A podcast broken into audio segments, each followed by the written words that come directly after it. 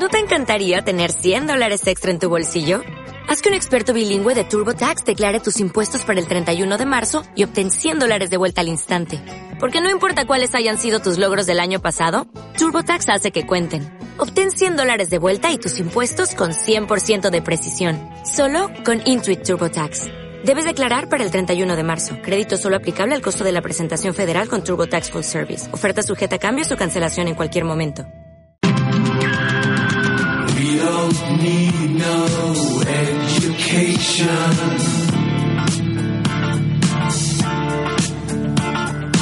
We don't need no thought control.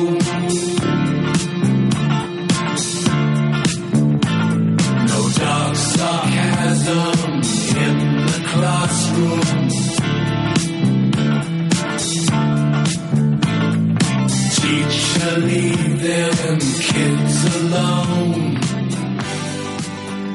Buenos días amigos de radioviajera.com. Estamos nuevamente aquí arrancando la temporada, la segunda temporada de Radio Viajera y yo soy Ricardo Domine, conmigo como siempre Maribel de emiliumviajesporelmundo.com. Hola Maribel, ¿qué tal? Muy buenos días, Ricardo. Pues con muchas ganas de empezar ya la nueva temporada, que hemos hecho algo de menos lo de estar delante de los micrófonos. Todo, todo el verano sin viajar, no me digas Ma- Maribel. Como, como tú, ¿eh? Sí, sí, sí, sí. Tal para cual. Todo el verano dando vueltas por el mundo. Podéis seguirla en Milium Viajes por el Mundo. Este verano os ha traído un montón de sitios nuevos, nuevos y no tan nuevos, ¿no? Porque algún sitio sí que has repetido, ¿no? Sí, bueno, pues repetimos, por ejemplo, en Cartagena, que yo había estado muchas veces, pero volvimos casi por casualidad porque no, nos tocó un tema de un par de noches de, hotel y bueno, la verdad que, que siempre mola repetir, ¿no? Sobre todo por el tema del anfiteatro romano y tal. Y Canadá, que era un país donde había estado ya hace 7, 8 años, pero había ido en invierno, me había quedado con las ganas de hacer lo que era ruta en coche, con buen tiempo y tal, y la verdad que hemos estado 15 días recorriéndonos la costa este y maravilloso. Ya, ya lo contaremos en algún otro programa seguro, con, seguro. con tranquilidad. Bueno, pues aprovechando que nos has contado lo de Cartagena, que fuiste porque te habían tocado unos, pues unas noches de hotel, aprovecho para decir que a nuestros oyentes que vamos a empezar a sortear, a hacer un concurso en radioviajera.com de noches de hotel. Que estén atentos a nuestras redes porque vamos a hacer un concurso para esta temporada en la cual pueden ganar noches de hotel eh, pues por, por España o por el mundo. Que estén muy atentos. Pero bueno, hoy tenemos además muchas novedades en Road 61. Hemos cambiado hasta el nombre, ¿verdad, Maribel?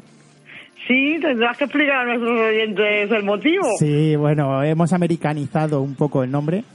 No queríamos cambiarlo porque es la ruta melómana por excelencia y al final vamos a hacer un programa que mezcla la música con, con los viajes y nos gustaba el nombre de Ruta 61, pero antes que nosotros tuvo la idea de llamar Ruta 61 otra persona a su programa.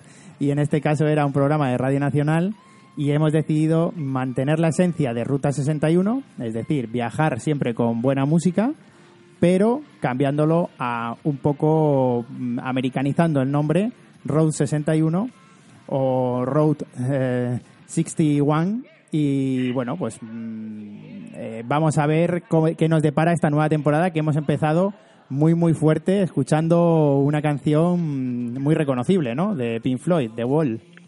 Sí, además yo creo que la que asociamos todos a la película documental de los niños en la clase. Entonces, es- yo creo que por muchos años que pasen, por muchos hits que sigan sacando Pink Floyd, no va a haber ninguno que se pueda equiparar jamás a la importancia que ha tenido a nivel musical de Wall. Bueno, pues ahora vamos a explicar un poquito más cómo va a ser toda la temporada, por qué arrancamos con Pink Floyd. Y es porque esta temporada vamos a ir a muchos sitios diferentes del mundo, pero todo mm, guiado por grandes conciertos o grandes espectáculos musicales que ha habido en esos lugares. En este caso hemos arrancado con Pink Floyd y un conciertazo que fue en 1989, un año muy representativo para la banda además, porque fue justo cuando cayó ese famoso muro, aunque ellos hicieron el concierto famoso en 1990, al año siguiente, pero cuando cayó el muro fue en 1989 y en ese momento ellos estaban en otro lugar, que es donde nos vas a llevar hoy. Sí, que nos vamos a ir precisamente a Venecia y supongo que además es el típico sitio que jamás nadie eh, habría asociado a lo que es un concierto de rock multitudinario. Entonces yo creo que eso es lo bonito, ¿no? De haber sabido conjugar una ciudad con tanta historia, tan única en el mundo, con un evento tan particular, ¿no? Pues la verdad es que va a dar mucho de sí para lo que vamos a hablar en este programa. Venga, pues vamos a darle un poquito más de caña a Pink Floyd y pasamos a ver la ciudad de Venecia escuchando a esta gran banda británica.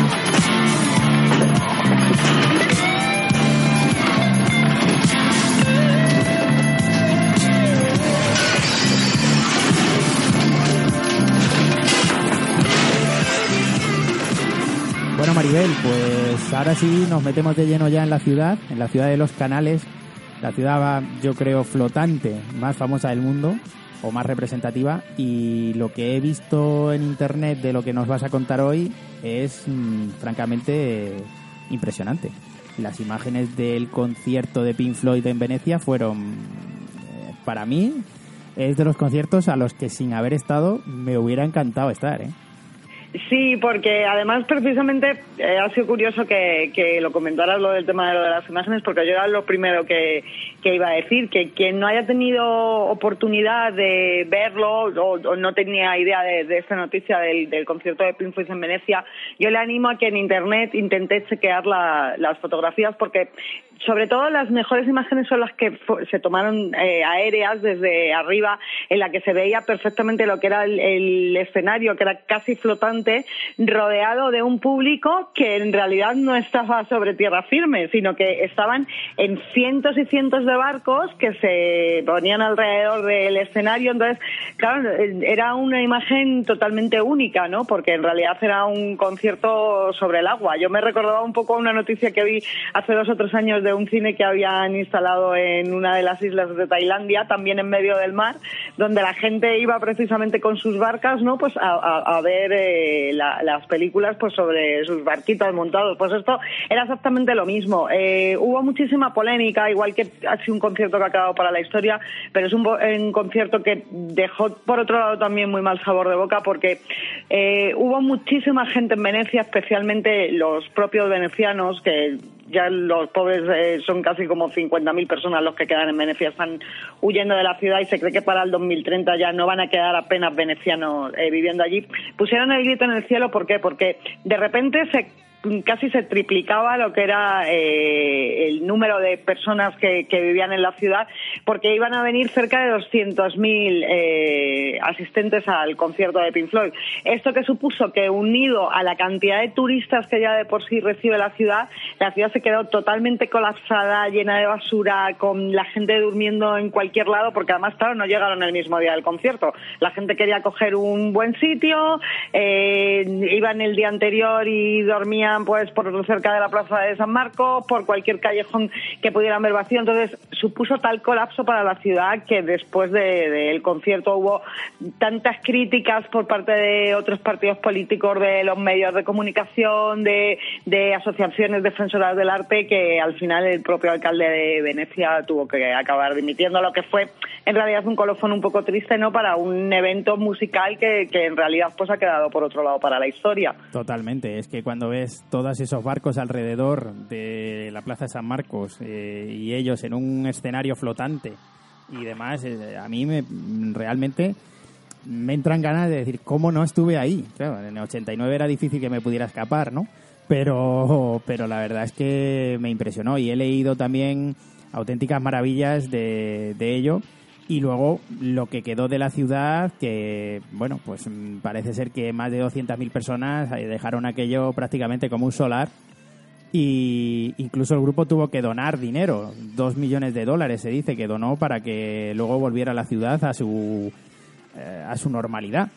Pero bueno, la verdad es que un concierto de Pink Floyd en, esa, en ese escenario tuvo que ser espectacular. ¿eh?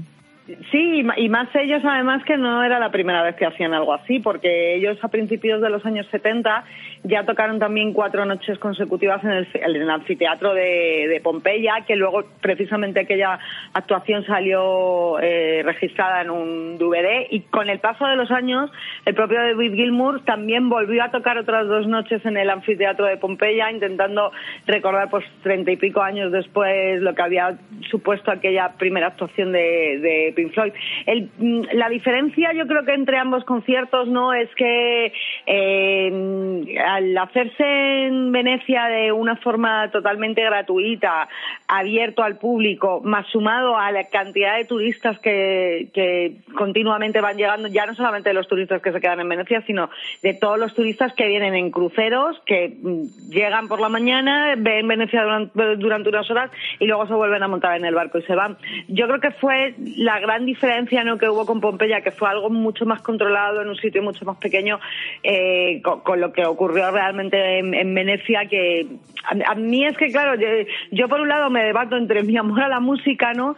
Y, mi amor, pues, lo que es a la arquitectura de las ciudades, ¿no? Entonces, lo que está más claro que el agua también es que Venecia, igual que es súper bonita, es una de las ciudades más frágiles del mundo, eh, no solamente por el tema de lo de la erosión del agua, porque es una ciudad que se está hundiendo, sino porque es tan la avalancha de turistas que, por ejemplo, el año pasado ya se tuvieron que empezar a instalar tornos, eh, aunque parezca mentira, pero sí se han instalado tornos para el, acceso a ciertas calles, a la plaza de San Marcos, o sea, porque es tal locura de gente que de alguna manera u otra hay que preservar la ciudad. Y de hecho eh, lo que es el propio Ayuntamiento de Venecia está también bastante presionado en ese aspecto porque eh, la, la, gente que da lo del tema de lo del patrimonio de la humanidad les han amenazado con retirarles el título si no empiezan a tomar medidas acerca de, cómo se está deteriorando Venecia pues por un, turismo totalmente desbocado. Pues mm, aún así, para que estuve leyendo sobre el concierto cuando decidimos que íbamos a hablar sobre él y estuve leyendo que el concierto, el, una de las mm, eh, una de las eh, condiciones que le puso el alcalde o, el equipo de gobierno en su momento a Pink Floyd es que el concierto fuera un 50% de volumen más bajo de lo que ellos traían el espectáculo.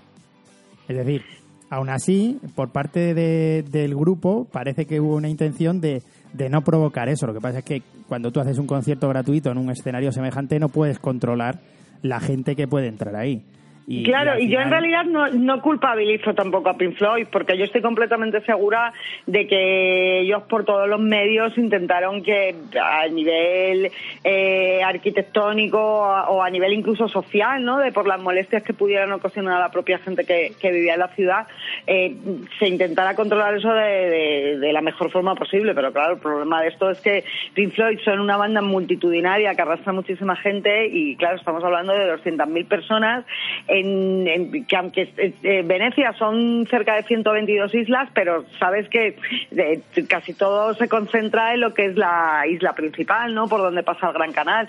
Entonces, claro, en realidad es un sitio bastante pequeño para tal cantidad de gente. Entonces, bueno, pues yo creo que ahí quedó un poco el sabor agridulce de, por un lado, sí, no, el decir, desde luego que lo que hicieron Pink Floyd, eh, pues ha quedado para la historia de la música, pero por un lado yo creo que a lo mejor también sirvió un poco para, no solamente para Venecia, sino para otras ciudades, de ser muchísimo más cuidadosas a la hora de programar este tipo de eventos. Los titulares del día siguiente en Italia eran Venecia profanada por el rock, el desembarco de los bárbaros, bueno, como si estuviéramos hablando casi casi de Juego de Tronos, ¿no? sí, bueno, pero eh, también es lo que te hace gracia, ¿no? Porque dices, eh, por un lado se critica eso, ¿no? Pero no se critica que, por ejemplo, yo soy de las personas que considero que Italia es uno de los países más avariciosos del mundo a nivel turístico. O sea, no ven el fin. Eh, en, cuestión de, de, ingresar dinero, saben que, que, tienen millones de turistas al año y en vez de controlar eso y decir, bueno, vamos a ten, tenemos que bajar un poco los ingresos, no, pero va a ser en beneficio del, del mantenimiento y la conversación, la conservación, perdón, de nuestras ciudades, eh, no lo hacen y sin embargo luego pues sí critican ese tipo de cosas. Bueno, por otro lado también es una actitud un poco, un poco hipócrita, ¿no? De, al final de los gobernantes. El caso es que dieron un concierto que está considerado entre los cuatro mayores de la historia, con bueno pues con conciertos de, de Beatles, de Queen y, el Live Aid, que parece ser que, que, bueno pues pasaron a la historia y este concierto de Pink Floyd en Venecia también. Y eso que ya la banda, bueno, pues en 1989 estaba en pleno apogeo pero venía de una etapa en los 70, a principios de los 70, en los que, bueno, pues eh, Sid Barrett eh, se salió del grupo, que fue uno de los creadores, por el LSD. ¿Y uh -huh. a qué habría llegado Pink Floyd con Sid Barrett? Pues yo creo que a la desintegración absoluta, como llegó él. Entonces, bueno, pues eh, afortunadamente Venecia no llegó a esa desintegración y tampoco fueron muchos los mmm, problemas o los daños que se causó por este concierto y al final ha quedado para que la gente vea un, una cosa más, un atractivo más a la hora de visitar una ciudad como Venecia y, y no solamente ver los canales, sino sentir que allí hubo un, uno de los grandes espectáculos de la música rock de todos los tiempos. Y además, pues lo bueno de esto, Ricardo, ya mirándolo nosotros un poco por el lado egoísta, ¿no? Nos ha servido pues como excusa perfecta para poder hacer hoy una guía radiofónica de lo que es una ciudad que es única en el mundo.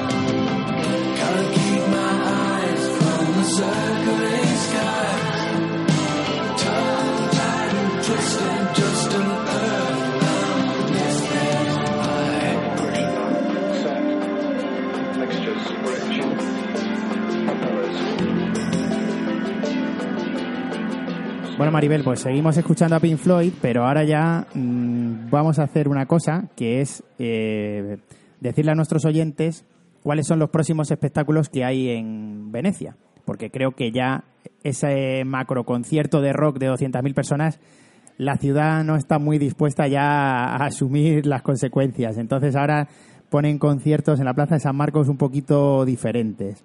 Uh -huh. Estoy mirando aquí en TripAdvisor y Virtuosi di Venecia, Musici Veneziani, Interpreti Veneziani, Bacaro Jazz, Ateneo di San Basso. Bueno, más mmm, espectáculos un poquito más tranquilos y más relajados, ¿no? Y propios quizá de una ciudad que, bueno, también ha tenido una gran tradición musical. Vivaldi, por ejemplo, que es uno de los grandes genios de la música, es, es veneciano, ¿verdad?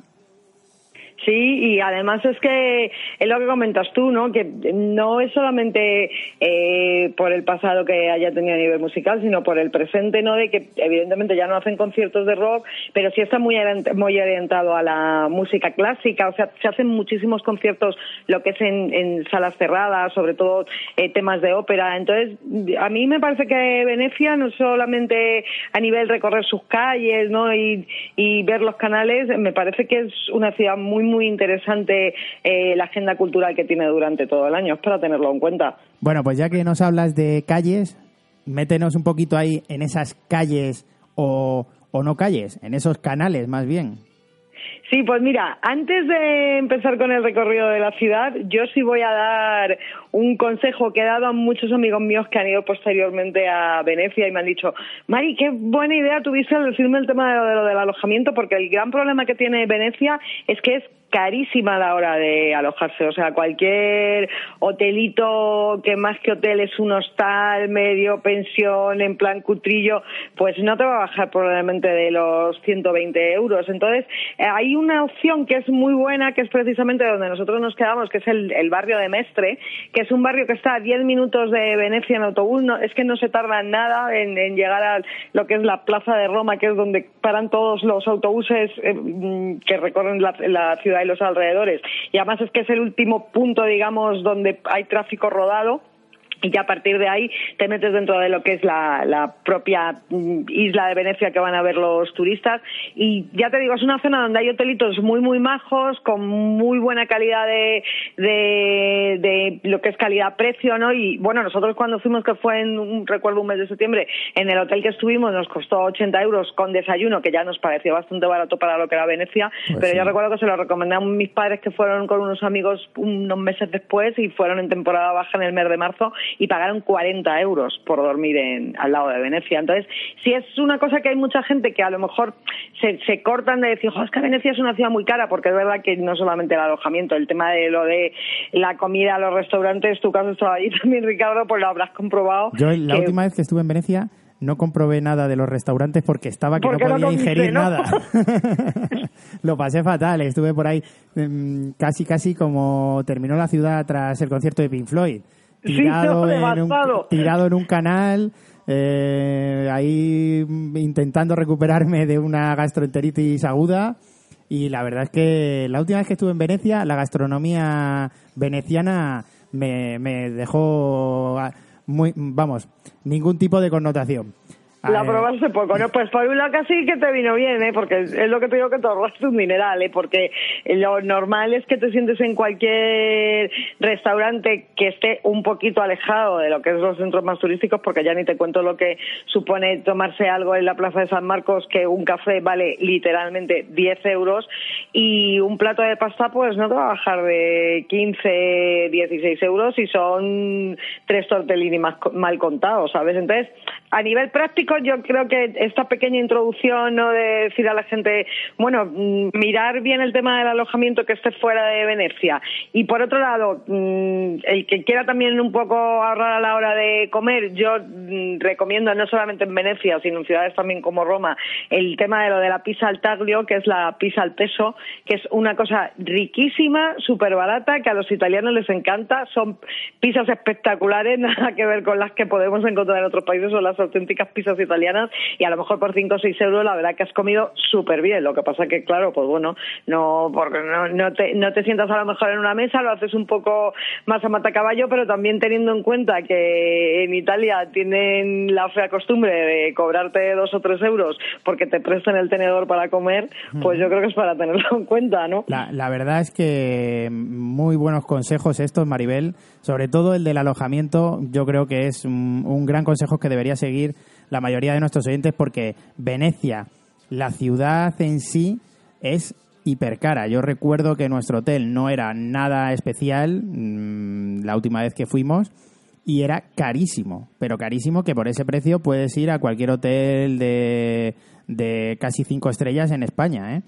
Entonces, Claro, eh, y además es que sabes lo que pasa también, Ricardo, que si me dijeras, bueno, es que Venecia se caracteriza por tenerlo una gran marcha nocturna o muchísimo ambiente cuando cae el sol, pero es que no es así, es que en el momento en el que ya empiezan a cerrar las tiendas y tal, pues, hombre, Venecia siempre sigue teniendo gente paseando por las calles y eso, pero que es una ciudad que se queda bastante muerta en el aspecto ocio, ¿no? Y aparte es que te deja también tan sumamente cansado de entre el calor que, que hace, porque claro, generalmente la gente cuando vamos a Venecia solemos ir cuando todavía es verano. La humedad, que es súper pegajosa, más el tema de que te tiras mm, todo el día subiendo y bajando puentes, porque claro, eh, para cruzar los canales, yo no sé la de puentes que puedes eh, atravesar a lo largo de cada jornada, la verdad es que yo creo que el 90% de los viajeros que van allí a las 8 de la tarde están completamente reventados. Entonces, yo la, la opción de Mestre, yo te digo que la vi estupenda, porque además es una zona también donde pasan eh, los autobuses que llevan para el aeropuerto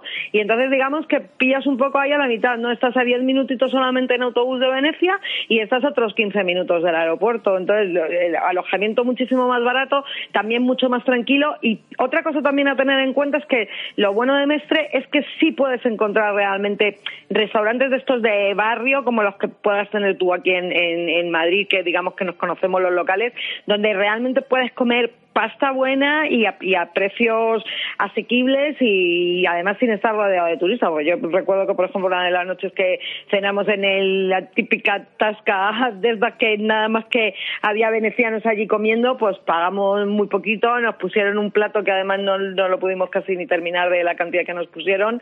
Y, y mira, por ejemplo, otro consejo también que yo que doy a la gente, ahora que he mencionado el tema de lo de la pasta, es que uno de los souvenirs más típicos de Venecia es precisamente los paquetes de, de, pasta italiana, cosa que a mí me parece muy estupendo porque yo eh, además soy súper fan de los souvenirs gastronómicos. Yo siempre que viajo por el mundo intento echar en la maleta eh, comidas típicas de los sitios que voy visitando. ¿no? Que, que, Cuando claro, fuiste pero, a Asturias te trajiste queso de cabrales. De, no, pero maleta, ¿sabes ¿no? lo que Para... pasa? Que, que mientras sean cosas a lo mejor pues eso, que vengan envasadas al vacío y no, no necesiten una refrigeración y tal y se puedan echar en la maleta, pues eh, tipo especias o chocolates, ese tipo de cosas siempre me gusta traerme de recuerdo. Entonces, sí me llamó la atención es decir, mira, qué típico aquí que es en, en Venecia, ¿no? Lo de que te venden los paquetes de pasta italiana y además te los ponen así como muy bien preparaditos, con lazos y tal. Hasta que de repente me acerqué y mira el precio. Y dije, uy, 10 euros un paquete de pasta italiana. ¿Qué pasa? Que esos mismos paquetes los encuentras en los supermercados de Mestre, a precios totalmente normales, y es que son la misma marca, o sea, es como si tú aquí, Ricardo, pues eso, le pones un lazo a un paquete de macarrones del Mercadona y lo pones en una tienda de souvenirs, pues es exactamente lo mismo, ¿no? Ver, siempre hay un dicho, ¿no?, que el, la materia prima mejor es la española, la venta te la tiene que hacer un italiano. Sí. Y si te la envuelve, que te la envuelva un francés. Efectivamente. Vale, entonces, entonces eh, si tú coges el paquetito y lo envuelves bien, probablemente le saques un, un precio mucho mayor y una ganancia mucho mayor.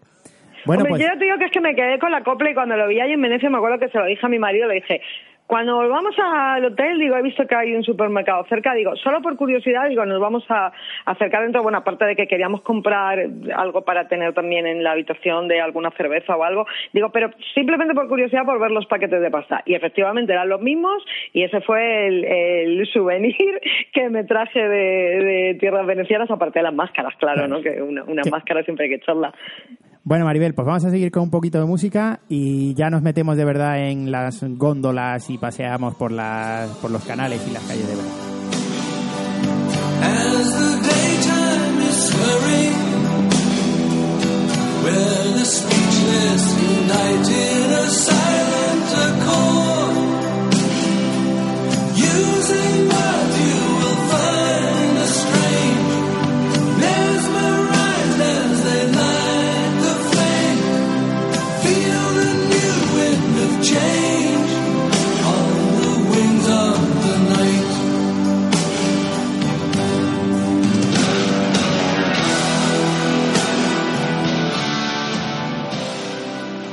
Maribel, aparte de todo lo que conocemos por referencias o cada vez que hemos ido a Venecia, los famosos sitios que salen en todas las fotografías, el puente de los suspiros, el puente de Rialto, la plaza de San Marcos, ¿qué más tenemos que ver en Venecia? Porque a mí es que ya sabes, Ricardo, Claro, es que ya sabes que yo siempre me gusta recomendar a los oyentes algún sitio que sea así un poco particular donde no vayan a encontrar turistas, pero sin embargo luego cuando vuelvan a casa y le cuenten a sus amistades el viaje y tal, les digan, pues sabes que estuve en tal sitio que fíjate qué curioso en Venecia y tal. Pues uno de ellos precisamente, eh, porque Venecia, eh, pese a lo impresionante que es y lo elegante y tal, pero yo creo que siempre ha estado rodeada de ese aura de misterio de los canales por la noche tan oscuros, con tantos recovecos. Las máscaras, ¿no? De, Efectivamente, que servían también para camuflar las identidades, ¿no? De, de la gente aprovechando el carnaval. Y incluso ha sido una ciudad asociada a vampiros, porque se llegó a encontrar un enterramiento de una mujer en la que le, le habían, eh, hace cinco siglos, la, la enterraron con un ladrillo en la boca, porque tenían la creencia popular de que era una vampiresa. O sea que ha sido una ciudad siempre asociada com- como mucho a las leyendas y a los mitos y los misterios. Y uno de los sitios más Ese punto curiosos- esotérico que le, que le das a nuestros programas, Maribel, me encanta. Sí, pero es que en realidad a la gente estas cosas le gustan mucho, ¿eh? Sí, sí, sí, porque sí, yo siempre que, que he hecho artículos pues así de este tipo, eh, por ejemplo, hace un par de semanas publiqué en el blog un artículo acerca de los rincones más insólitos que podíamos encontrar en París, aparte de las catacumbas y tal. Me escribió un mogollón de gente diciendo, ah, pues mira, aprovecho que voy a ir ahora a París, ¿sabes? Para eh, visitarlo esto que no sabía su existencia. Entonces, yo creo que, que es bueno también el, el- el buscar esta parte oscura de las ciudades, que casi todas la tienen, ¿no? Y, es una forma bonita también de asociarlo pues a las creencias de, de la gente que ha vivido allí. Y el sitio al que nos vamos a dirigir, yo lo descubrí un día en televisión por curiosidad, o sea, por casualidad, y me llamó tanto la atención que dije, ah, pues mira, justo que vamos a ir en unos meses a Venecia, vamos a pasarnos a verlo, aunque no se pueda visitar por dentro, que solamente puedes ver la fachada y además está metido así como en un callejón detrás de una valla, o sea, lo tienes que ver también un poco casi a escondidas, que es el Palazzo Darío. Y el Palazzo Darío está considerado eh, la residencia más encantada, no solamente de Venecia, sino prácticamente de toda Italia, porque es un palacio que se construyó a finales del siglo XV y ya venía, digamos, con una historia detrás porque eh, precisamente se edificó sobre las tumbas de un antiguo cementerio templario.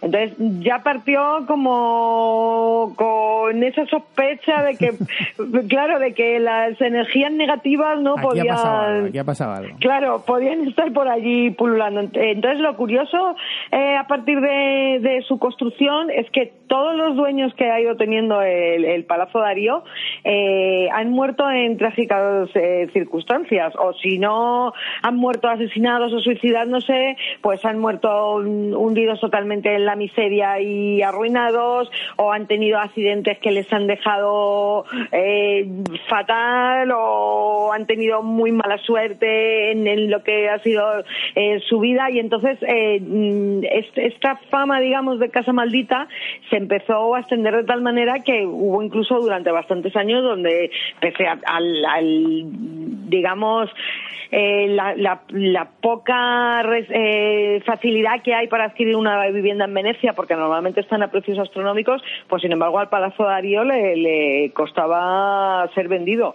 Y sin embargo el actual dueño, que es un, esta- un estadounidense, pues lo compró hace como ocho años o por ahí, parece que sigue Y ha pasado coreando y que él dice que a él ese mote que le han puesto a su casa del Palacio Asesino que le da un poco igual, ¿sabes? Que es Bueno. lo que quiere vivir rodeado de canales y se lo puede permitir. Entonces, bueno, es un, es un sitio bastante, bastante curioso de visitar. A ver, es curioso, de Venecia hay, hay una cosa que a mí me sorprende, que es la incomodidad para la vida allí. Es realmente incómodo vivir en Venecia. No solamente por los por los canales y por el turismo, sino en general, o sea, la humedad, el olor, mm, a no ser que te dediques a algo que sea vivir, o sea, que necesites vivir en la ciudad, es mm, complicado que un que atraiga un turismo, o sea, perdona, una persona de otro país eh, millonaria en este caso, porque para comprar ese palacio habrá necesitado mucho dinero, pero que lo atraiga tanto como para vivir en Venecia mm, es sorprendente. Hombre, generalmente yo creo que los extranjeros que viven allí, que como tú bien has dicho, pues tienen que ser gente muy adinerada, porque, porque claro, para comprarte cualquier piso en Venecia, aparte de que, claro, hay muy poco, ¿no?, que esté disponible, está a unos precios altísimos. Pero yo creo que la mayoría de estos ricachones, ¿no?, pues lo que lo tienen a lo mejor como segunda o tercera residencia, entonces van, pasan unos meses allí, se van cuando empieza, por ejemplo, el fenómeno del agua alta, ¿no?, que es cuando empieza a subir la, la marea ahí se inunda la, la Plaza de San Marcos, esas imágenes las hemos visto también un montón de veces, ¿no? Que se tienen que poner eh, pasarelas, los turistas con las botas de agua, ¿no? Entonces, como tú bien dices, es una ciudad bastante incómoda para vivir en el aspecto también de que tampoco te puedes mover en coche, solamente te puedes mover con los vaporetos. Que a mí los vaporetos, yo la verdad es que cuando estuve me sorprendieron para bien porque creían que eran menos efectivos, que había mucho, me- muchas menos líneas y sin embargo no, vi que, que funcionan bastante bien, que pasan con asiduidad y tal, pero eh, claro, no, no tienes las facilidades, digamos, que en una ciudad normal, partiendo de la base de que, claro, por ejemplo, en, en Venecia es completamente imposible una construcción de metro, ¿no? Que, que siempre generalmente es el medio de transporte más rápido, ¿no? Un Interrail, Interrail, ¿no? Como en Los Simpson, eh, Interrail eh, es lo que podían poner por por lo por, eh, por el alto, por lo alto rodeando la ciudad es lo único, porque por abajo desde luego no pueden ni hacer nada. Sí, y bueno, ya siguiéndose un poco con el, lo que es el recorrido ¿no? de, de Venecia, yo hay otro sitio también que me gusta recomendar a la, a la gente porque aunque es verdad que Venecia está muy saturada de turistas, hay muchísima gente y tal, ¿sabes? Pero yo sí me sorprendió que si te, digamos que te lo curras un poco y te empiezas a meter mm, por, por calles así un poquito recónditas y tal, pues se pueden encontrar sitios muy encantadores. Y a mí uno de ellos, por ejemplo, me pareció lo que era el antiguo gueto, el barrio judío, que evidentemente ya no quedan apenas judíos viviendo allí, aunque sí es verdad que nos llamó la atención que vimos bastantes pastelerías eh, con, con repostería kosher y tal, ¿no? o sea que en ese aspecto se han intentado mantener un poquito lo que es la tradición de los antiguos habitantes, pero por ejemplo fue uno de los sitios de Venecia que me sorprendió para bien, que mm, vamos, no estaba completamente vacío, ¿no? Pero sí se podía eh, pasear tranquilamente y sin estar con empujones o, o haciendo cola para poder pasar un puente. Entonces, eh, que- creo que el- también el que, sep- el que sepa currárselo un poquito y, y se sepa alejar de la plaza de San Marcos y ahí pues va a encontrar en Venecia rincones que son muy muy bonitos con canales preciosos en, en los que va a disfrutar también pues de, de incluso de la tranquilidad porque claro también muchos de los canales el problema que tienen que tú lo has vivido es la cantidad de gondoleros que hay sabes Horroroso, horroroso. Y, y eso que fíjate, ahora hay muchísimo, ahora hay solamente 400 gondoleros en, en Venecia en comparación con los 10.000 que había en el siglo XVI, ¿sabes? Solamente una mujer es gondolera. 10.000. también, también lo recalco. 10.000 en el siglo XVI. Y, que, bueno, mm, eh, es asombroso. Pues han ido, han ido desapareciendo, ¿por qué? Porque, primero, porque es un trabajo que aunque parezca fácil, no lo es. A los gondoleros venecianos se les hace un examen y se les hace un examen no solamente de saber manejar la, la góndola, que digamos que sería como su particular permiso de conducir, sino que se les hace un examen también a nivel histórico eh, acerca de los conocimientos sobre Venecia como ciudad, porque ellos no solamente son gondoleros, ellos en la mayor parte de los casos también son guías turísticos, ¿no? Que van Claro. mm, explicando un poco a, lo- a- a la gente que alquila los barcos, ¿no? Pues lo, lo que son los sitios que van que van viendo. Pero bueno, yo también te voy a decir una cosa. Yo pasaría el examen encantada por tener el sueldo que tienen los gondoleros, que es de 100.000 euros al año, ¿eh? ¿Qué dices? Sí, sí, sí. 100.000 euros al año gana un gondolero en Venecia. También es verdad que, como hemos dicho, ¿no? Que el, el alojamiento es muy caro en Venecia y tal, ¿sabes? pero yo creo que 100.000 euros al año ¿Y da mucho de sí. ¿Las licencias están como las del taxi eh, y lo demás Pues, o cómo? No, pues mi- mira, lo curioso, Ricardo, es que solamente eh, tres o cuatro licencias nuevas se dan a nivel anual, ¿eh? o sea que en realidad, eh, claro, acceder a lo que es el oficio es muy difícil. eh. El caso, por ejemplo, que comentaba antes de que solamente hay una mujer gondolera en toda Venecia, eh, curiosamente también ella llegó a ese oficio porque su padre era gondolero.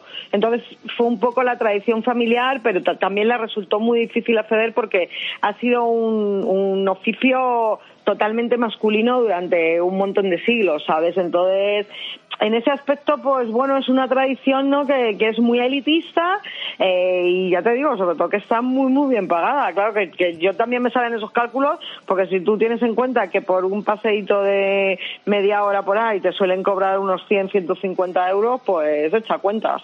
Hombre, pues sale sale rentable ser gondolero, ¿eh? Sale rentable. Claro, y teniendo en cuenta que no te gasta ni un duro en gasolina, ¿eh? Si, si al final eh, el tema de la locución no nos lleva a, a nada profesional, Maribel, nos tendremos que dedicar a estudiar la historia de Venecia y hacernos gondoleros, ¿eh?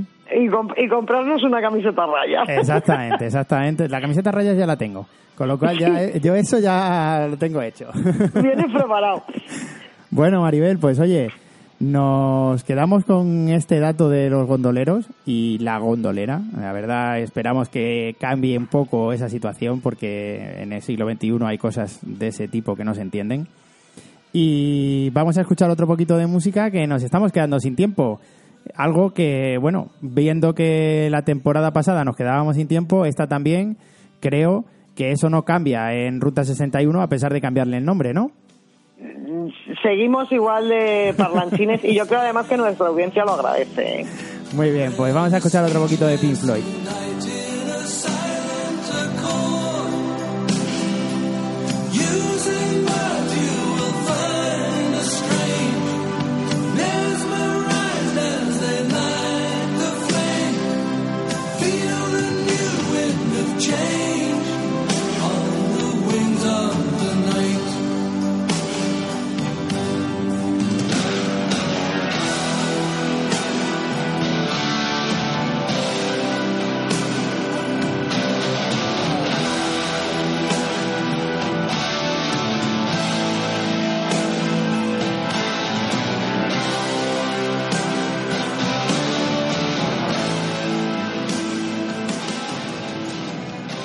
Maribel, hemos dicho antes que Venecia tenía más de 130 islas, ¿no?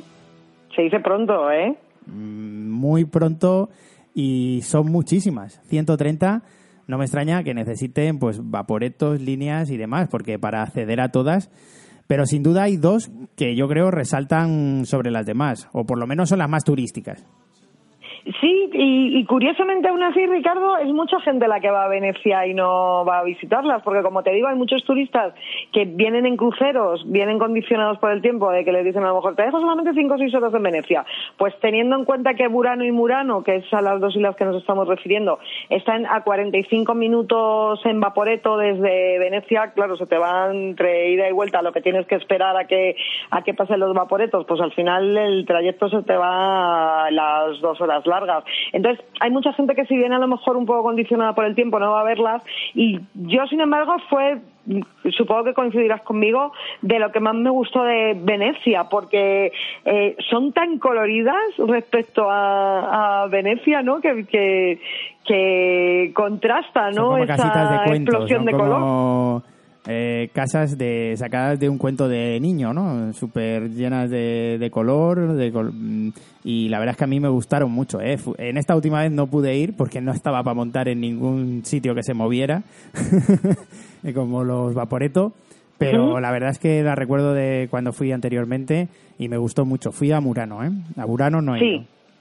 Pues bueno, están las dos pegaditas. Entonces, yo creo que lo bueno, lo que has comentado de las casitas de colores, es que respecto a Venecia, eh, tú lo habrás visto que por el tema de lo de la humedad hay muchas fachadas que están en muy mal estado porque la, la humedad, claro, se come mucho el ladrillo, se come la piedra.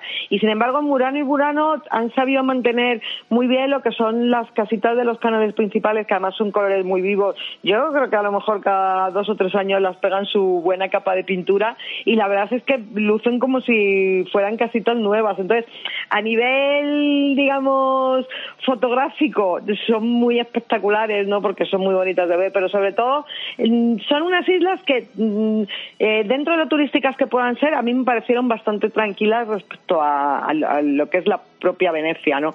Entonces, me gustó mucho, por ejemplo, Burano, que es muy chiquitita, solamente tiene, viven 4.000 personas en, ella, hay solamente una iglesia, cosa que nos llamó bastante la atención porque tú sabes que en cualquier ciudad italiana cada mm, tres pasos encuentras una iglesia, o sea que yo creo que da eh, fe, ¿no?, de lo pequeñito que es Burano y cómo se puede recorrer fácilmente andando. Y además es un sitio también muy particular porque la tradición más típica de allí es el hacer ganchillo. Entonces ves a muchas mujeres en las puertas de sus casas haciendo ganchillo que según cuenta la leyenda pues fue una sirena la que se les enseñó esta tradición ancestral. Pues yo, mi abuela en el pueblo, en Cáceres, eh, en un pueblo de Cáceres, Garrovillas, mm, hacía ganchillo todas las tardes. No creo que ninguna sirena se acercara por allí. Eh, aunque, bueno, la- que quede claro, la provincia de Extremadura, de, de Cáceres, perdón, eh, es la que más agua eh, o más costa, entendiendo por costa la, también la fluvial, tiene de España. Sí, Eh, sí, pues fíjate la curiosidad, ¿no? Porque claro, es que es que luego es una tierra de embalses, de ríos, de... de ríos, de agua, y, pero, pero no hay sirenas, ya te lo Hmm. aseguro. Entonces aquí lo del ganchillo tuvo que ser una herencia importada, o, o primero en Venecia y luego pasó a, a- a España, o al revés. Pero es muy curioso que, que aún sigan ese tipo de, de tradiciones haciéndose en ciudades tan mm, masivamente abordadas por el turismo como, como Venecia. Sí, y luego la otra tradición que hay en su isla vecina, que es la isla de Murano, que también es súper bonita, aunque yo no sé por qué a mí Murano me gusta más, quizá a lo mejor porque era más chiquitita, ¿sabes? Pero Murano me parece una isla también súper bonita y en Murano, sin embargo, la tradición es el tema de- del vidrio, del cristal de, de Murano, pues que está considerado uno de los mejores del mundo. Entonces, es verdad que hay mucha gente que se acerca precisamente a Murano pues para llevarse de souvenir a lo mejor lo que son copas o vasos o figuritas de vidrio, pero claro, el que vaya para allá que tenga también en cuenta que pasa como cuando vas a la República Checa y ves el cristal de Bohemia. Es muy bonito, pero es muy caro. Ahora también sabes pues que son obras de arte que eh, mm, tienes que tener mucho cuidado y que te, que te duren toda la vida, ¿no? Sí, hombre, es, mm, sobre todo yo creo que es también el verlo, el sentir cómo está haciéndolo el, el vaso o la copa, ¿no? Y yo creo que eso a mí sí que me gustó mucho, ¿eh? Me gustó mucho ver cómo lo hacían, ver todo el, no sé, eh, que ahora quizás estamos más acostumbrados. ¿no? Yo te hablo de hace ya bastantes años, eh, más de 20 años, y ahora quizá lo ves por ahí en algún mercadillo medieval, ves a gente haciendo vidrio y, y copas y pero en su momento a mí yo recuerdo que fue algo que me impactó. Me, me llamó mucho la atención ver cómo estaban haciendo las copas, qué formas le daban, porque no solamente es la copa normal, sino la forma de, de la copa, cómo lo movían, no sé, me pareció, me llamó mucho la atención y me gustó muchísimo. Y luego la isla, es verdad que, bueno, pues mm, la otra yo creo que tiene mucho más colorido y es más eh, eh, llamativa para pasear y para hacer fotos, pero también me gustó bastante la isla de Murano, ¿eh? Sí, y sobre todo pues lo que hablábamos, ¿no? Que lo bonito también es ver cómo en sitios tan turísticos se han podido mantener pues tradiciones así, ¿no? Y a mí la verdad es que es una de las cosas que me encanta cuando cuando voy a otras ciudades del mundo, ¿no? El, el ver todavía a gente haciendo cosas en plan artesanal, porque claro, como son oficios que desgraciadamente pues se van perdiendo, pues me parece bonito que todavía haya gente que se preocupe de conservarlos. Hombre, ahí siempre sabes que un souvenir se va a llevar la gente, o casi siempre pequeño, eh, porque por dimensiones ahora ya casi todos viajamos con maletas de cabina por las aerolíneas, pero por norma general yo creo que un, un souvenir pequeñito sí que te llevas. ¿eh? Sí. Y bueno, yo la verdad es que creo que es el complemento ideal para lo que es una visita a Venecia, ¿no? Porque aunque es una ciudad también que, como hemos hablado, eh, pues bueno, hay mucha gente que la ve a lo mejor en una mañana, pero yo sinceramente cuando estuve en, en Venecia estuvimos cuatro días pateándonos la- de arriba abajo y tengo que reconocer que pienso que aún así me quedaron muchos, muchos rincones escondidos por ver. Y sobre todo que es una ciudad que tú que has estado veces, pues yo ahora cuando vas una primera vez, es de esas ciudades que cuando te vas dices, tengo que volver Tengo que volver. vez. ¿no? Bueno, pues eso dije yo la primera vez y la segunda, porque la Bueno, pues, segunda o sea, es como ahora- si no volviera. O sea, ahora tienes que no excusa estuve. entonces para la tercera, Ricardo. Entonces, yo, mi, mi tercera vez va a ser la segunda, porque la segunda vez es, eh, fue, vamos, mm, lastimoso verme por ahí pulular por los canales sin rumbo y casi, casi, bueno, el único rato que estuve más o menos decente fue cuando entramos en la en San Marcos y, y ahí sí que, bueno, pude disfrutar un poquillo de, de lo que es San Marcos por dentro, que es espectacular, que no hemos hablado en todo el programa de ello, pero, pero Sí. porque es algo que damos por hecho que cualquier persona que vaya a Venecia va a entrar a, a San Marcos. Porque- Claro, pues es, es como si vas, como si hacemos un día un programa dedicado a, a París y nos extendemos demasiado con la Torre Eiffel, ¿no? Claro, son monumentos tan emblemáticos, ¿no? Que. Eh, Ya damos por hecho que todo el mundo va a, ir- va a entrar porque es una maravilla lo que hay dentro de, de esa, de la iglesia. Y, y bueno, pues la verdad es que, Maribel, mm, vamos a seguir con un poquito de Pink Floyd porque ahora ya sí tenemos que hacer un resumen del programa y, y nos vamos a ir, que se nos agota el tiempo y ya no tenemos más.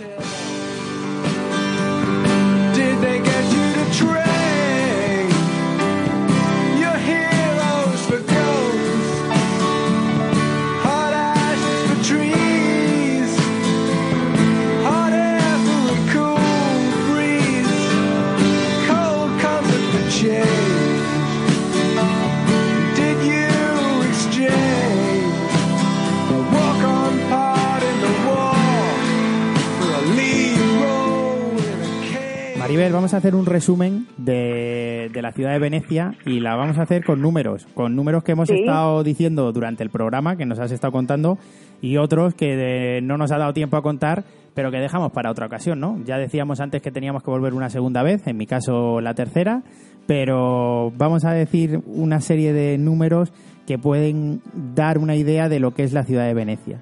Eh, muy bien. Hemos dicho que tenía más de... Bueno, primero empezamos, perdón, con los 200.000 asistentes al concierto de Pink Floyd, que ha sido como hemos empezado el, el programa y, bueno, la excusa que nos ha dado para viajar a Venecia hoy, el concierto de Pink Floyd. Hemos dicho que hay 55.000 personas viviendo en Venecia, que me parecen muy pocas comparado con todo el turismo que recibe, porque no sé el número exacto de turistas, eso no lo sabemos, no lo tenemos aquí apuntado.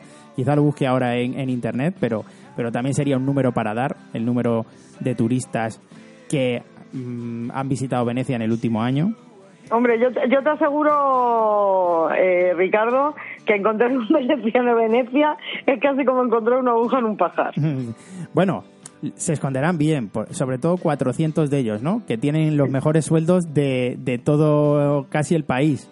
Claro, esos son los que más se dejan ver, al contrario, que son los gondoleros. Hemos dicho que había 400 gondoleros a 100.000 euros cada gondolero. Sí, sí, tal y como habéis escuchado y tal y como nos ha contado Maribel, son de los sueldos más altos que puedes ganar en, en la ciudad de Venecia.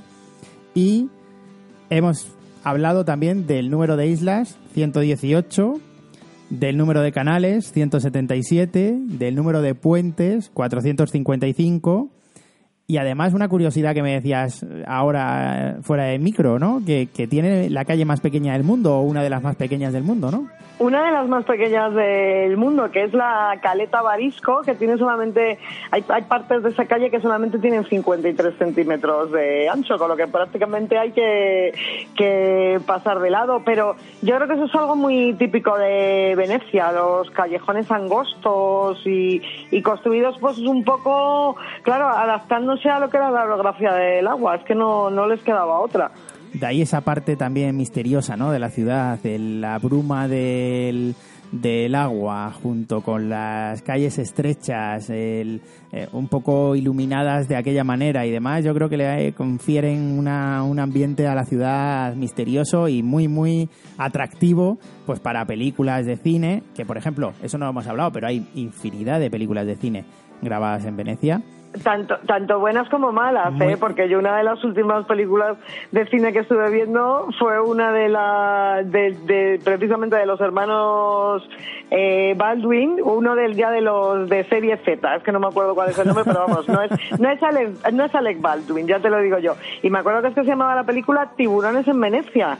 Ah. Entonces imagínatelo, esos canales No- no quiero con tiburones por dentro, que es lo único que le faltaba a la ciudad. No quiero imaginarlo, Maribel.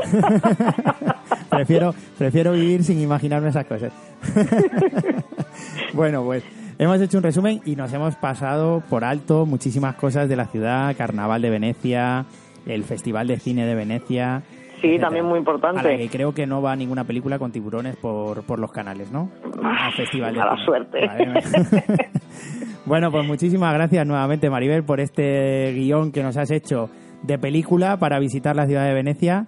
Con todos esos consejos que nos has dado de alojamiento, de souvenirs, de dónde comer, qué comer y, todo ello, bueno, pues eh, rodeado por ese maravilloso mm, ambiente de la ciudad, eh, romántico, que tampoco hemos hablado de esa parte romántica de Venecia, de, de- de ese romanticismo que supone las góndolas, que, que vayan las parejitas y, y demás, ¿no? Y, y bueno, pues la verdad, ha sido un placer nuevamente. Podéis seguir a Maribel y todos sus artículos en mil y un viajes por el mundo para que ahí tengáis toda la información de Venecia y de cualquier otro sitio, de todo ese verano tan interesante que ha tenido Maribel. y, Y que, y además eh, dará también para unos cuantos programas. ¿eh? Seguro, seguro, seguro. Tenemos que buscar la excusa para ir entonces a Canadá. Ah, pues a nivel musical sabes que hay muchas, o sea que bueno, no, pues- no nos va a ser difícil encontrarla. La, la encontraremos, la encontraremos. Y Maribel, muchísimas gracias. Nos vemos la semana que viene. En una semanita nos vemos. Un besazo, Ricardo. Igualmente, no olvidéis, chicos, darle, chicos y chicas, darle al like en nuestras redes sociales, seguidnos, radioviajera.com, miliunviajesporelmundo.com y, y bueno, pues gracias una semana más por prestarnos vuestros maravillosos oídos para escuchar esta música y viajes, este Road se- 61 o Ru- Ruta Yo 61. creo que sí, que vamos a tenerlo que hacerlo en plan anglosajón. Sí. Ya, o, o- o inglés o español. Yo creo que inglés. Porque es que mezclándolo ahí queda un poco raro. Venga, le damos Sí. una vuelta esta semana y la semana que viene venimos ya con el nombre definido.